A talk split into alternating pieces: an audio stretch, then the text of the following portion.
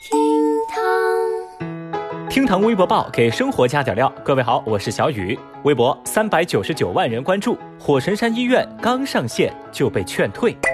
在二月八号晚上七点五十分，武汉火神山医院官方微博宣告上线。官微的第一条微博内容就是：大家好，我是小火，我会持续发布火神山医院的相关消息。瞬间引来成吨的微博网友围观，分分钟也登上了微博热搜。但是在这条微博之下的评论区啊，画风有些清奇，网友们的留言一甩的都是劝退、闭院的建议。那小伙也很皮的回复说：“我的存在就是为了闭院，功必成身后退。”小雨发现呢，作为刚刚抢建而成的应急医院，还没有专门 logo 的火神山医院使用的头像是一位扛着钢枪站岗的哨兵的剪影。那简介当中还写到：“一魔不除，誓死不退。”据了解，截止到八号的二十四点，火神山医院已经收治了数百个新冠肺炎的患者。那对此呢，不少网友都表示：“小伙，答应我们早点退，一退就是一辈子哟。”还有人说：“我是第一次迫不及待的希望一家医院能关门大吉呀。”可以说啊，互动双方属实很皮。那啥也不说了啊，小雨我也祝愿小火还有那个小雷能早日功成身退，跟咱一块儿共看春暖花开。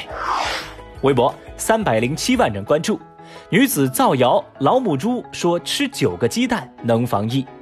在二月五号，一则荒诞的传言在贵州六盘水传出。这则谣言说啊，一头母猪在生下小猪仔之后开口说话了，而这头母猪还说啊，现在瘟疫严重，只要煮九个鸡蛋吃下去就不会得病哦。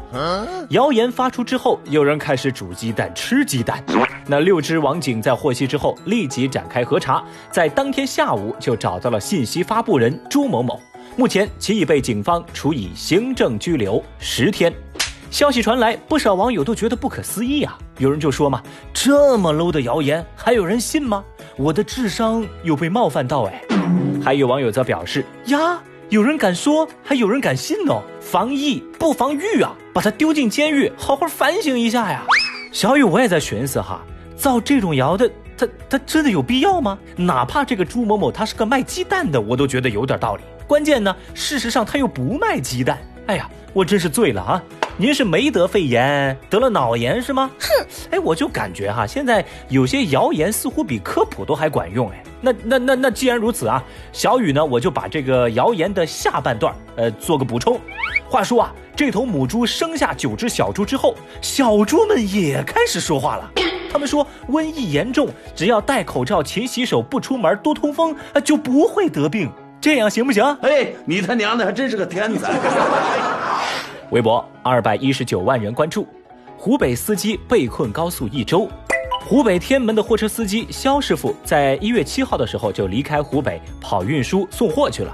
那一月二十五号，身在四川的他想要返回湖北过年，却因为疫情严重，再加上他那湖北的车牌，瞬间让自己寸步难行。肖师傅说啊，服务区不让他进，高速路又不让他下，他就只能在高速上流浪了。在路上跑了一个星期，自己又困又累，甚至靠自己打脸来保持清醒。肖先生辗转来到陕西汉中，遇到高速执勤的民警，抹着泪把自己的经历告诉给了民警，还说自己真是太累了。民警见状啊，不仅给肖师傅买来吃的，还跟服务区协调，为肖师傅准备了一间屋子。以后啊，他就不用住在车上了。那见到肖师傅这样的遭遇呢，有热心网友为其捐助了一万多元。那肖师傅就说啊，感谢大家的关心，大家也不用再捐款了。疫情过去之后，还是想靠自己的双手赚钱来养活一家。这样的消息啊，确实让人非常心酸。那谁不想回家有个地儿好好睡一觉呢？小雨真心希望我们都能隔离病毒，但不隔绝爱。微博一百七十九万人关注，超市里买菜的都是男同志。最近有不少网友发视频表示：“哎，你们看，你们看，现在来超市里买菜的几乎都是男同胞。”哎，原来啊，最近为了配合防疫工作，人们响应号召宅在家。那部分小区还规定每户只能有一个人出门采购，于是身强力壮的老爷们儿就成了出门采购的主力。不过呢，男同志们买菜经验不足，他们或是手拿清单笨拙的挑选，或是保持通话听电话那边的指挥，又或者是驻足在柜台之前无助的挠头。可以说啊，这是现在超市里面的一个奇观了。那这样的场景呢，也引发大量网友的共鸣。有网友委屈的表示：“哎呀，我认认真真挑半天，回家还被老婆嫌，买菜好难啊。” Oh no！也有网友说啊，我旁边有个男的，一直打电话问他老婆豆角是要圆的、扁的还是长的，好真实哦。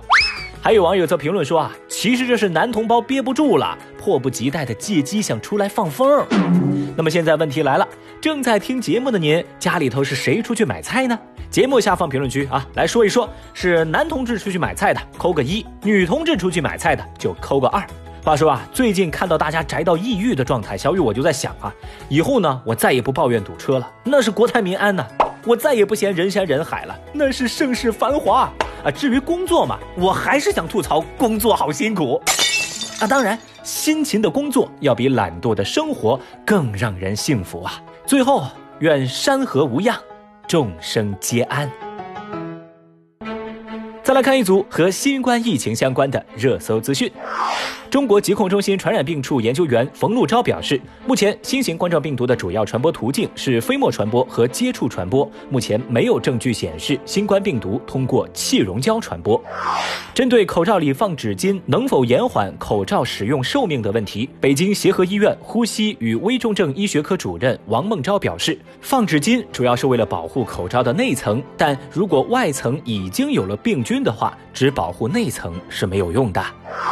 日前，中国医疗界的四大王牌军——北协和、南湘雅、东齐鲁、西华西四所医院纷纷派员支援武汉抗击疫情，目前都已会师武汉。除此之外呢，多地多批医疗队也前往武汉驰援。湖北省发布一系列减轻企业负担的措施，包括一月一号到六月三十号，湖北工业用水用气价格下调百分之十，对无力足额缴纳社会保险费的中小微企业缓缴社会保险费等。